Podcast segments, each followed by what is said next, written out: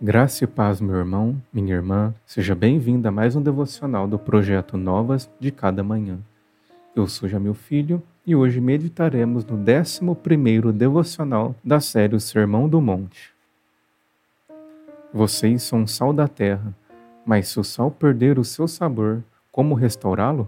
Não servirá para nada, exceto para ser jogado fora e pisado pelos homens. Vocês são a luz do mundo.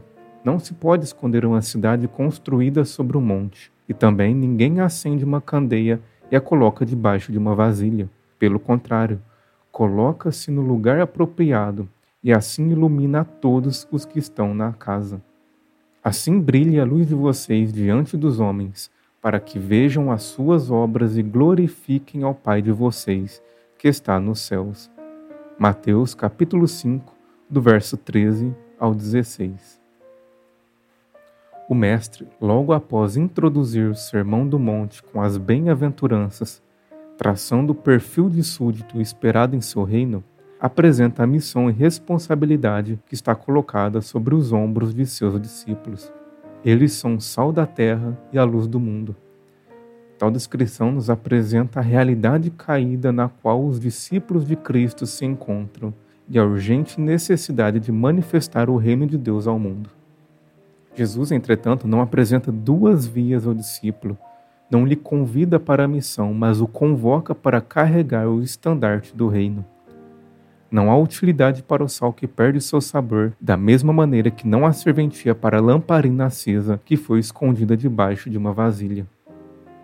O discípulo que não manifesta as características do reino em sua vida para nada serve, exceto para ser jogado fora e pisado pelos homens.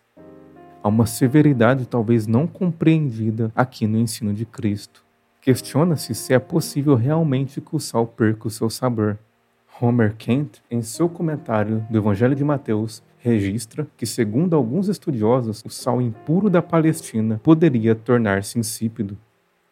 Se isso for verdade, então há um peso ainda maior no ensino de Cristo o mestre exige que o coração do discípulo esteja devotado somente a uma causa. Caso contrário, tal como o sal cheio de impurezas, ele se tornará irrelevante para o reino.